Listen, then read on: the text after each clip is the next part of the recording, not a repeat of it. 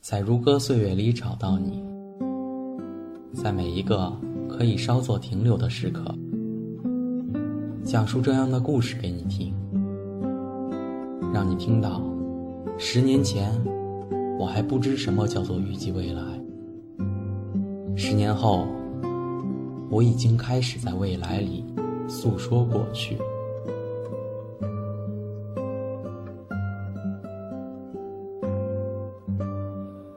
如歌岁月里找到你，在每一个可以稍作停留的时刻，讲述我遇到的人给你听，让你听到，十年前我和他擦肩而过，十年后你会不会留下来，成为我生命里一个耀眼的角色？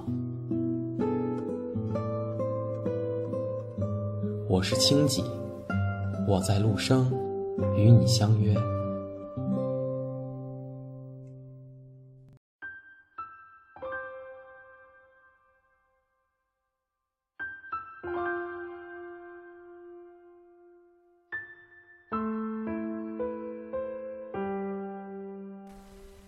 亲爱的听众朋友，大家好，我是南风。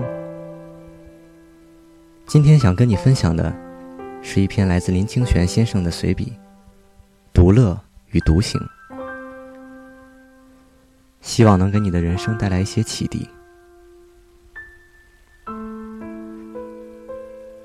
人生的朋友，大致可以分成四种类型，一种是在他欢乐的时候不会想到我们。只在痛苦无助的时候，才来找我们分担。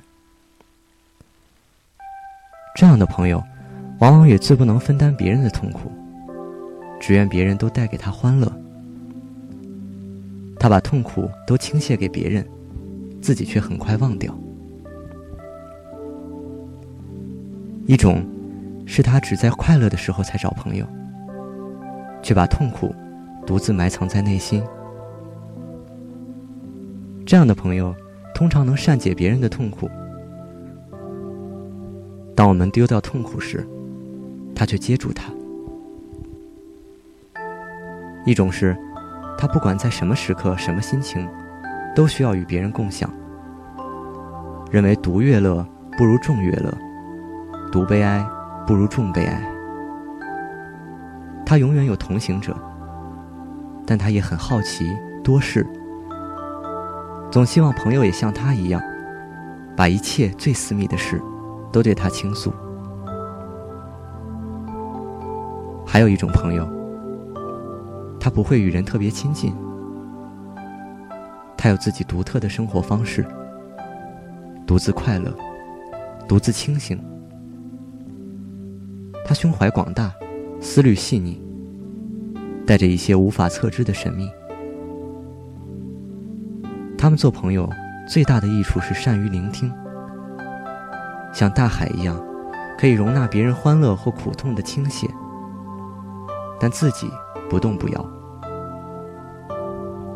由于他知道解决问题的关键，因此对别人的快乐予以鼓励，对别人的苦痛施以援手。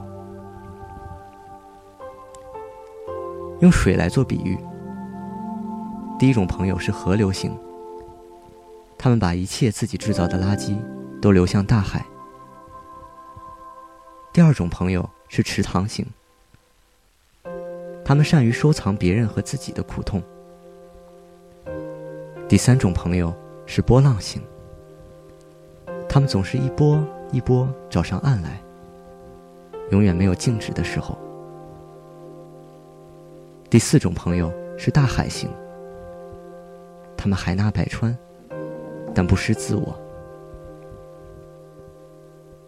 当然，把朋友做这样的划分不是绝对的，因为朋友有千百种面目，这只是大致的类型罢了。我们到底要交什么样的朋友，或者说，我们希望自己变成什么样的朋友？纪伯伦在《友谊》里有这样两段话。你的朋友是来回应你的需要的，他是你的田园。你以爱心播种，以感恩的心收获。他是你的餐桌和壁灯，因为你饥饿时去找他，又为求安宁寻他。把你最好的给你的朋友，如果他一定要知道你的低潮，也让他知道你的高潮吧。如果只是为了消磨时间才去找你的朋友，又有什么意思呢？找他共享生命吧，因为他满足你的需要，而不是填满你的空虚。让友谊的甜蜜中有欢乐和分享吧，因为心灵在琐事的露珠中找到了它的清晨，而变得清爽。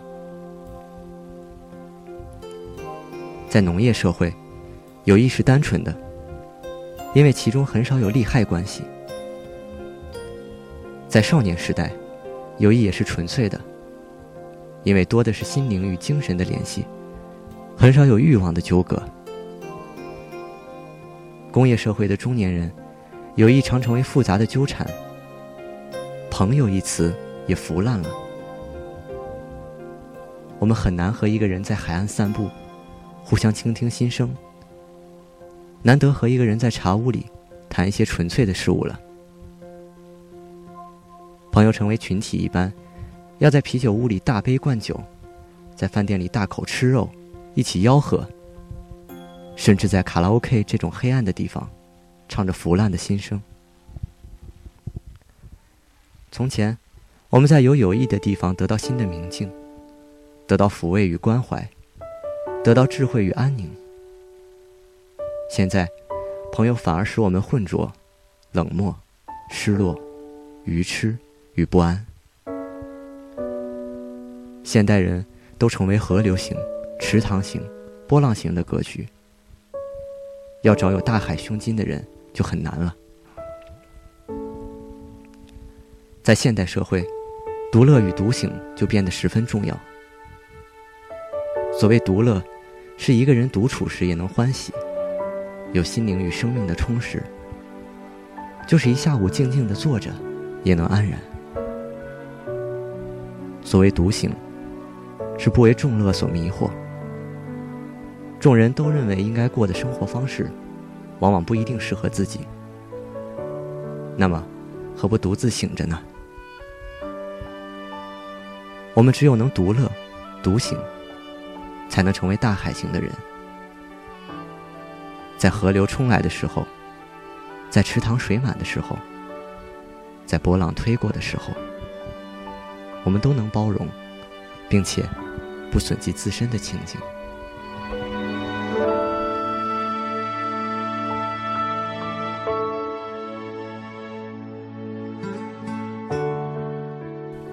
这里是陆生电台，刻录我们共同走过的岁月。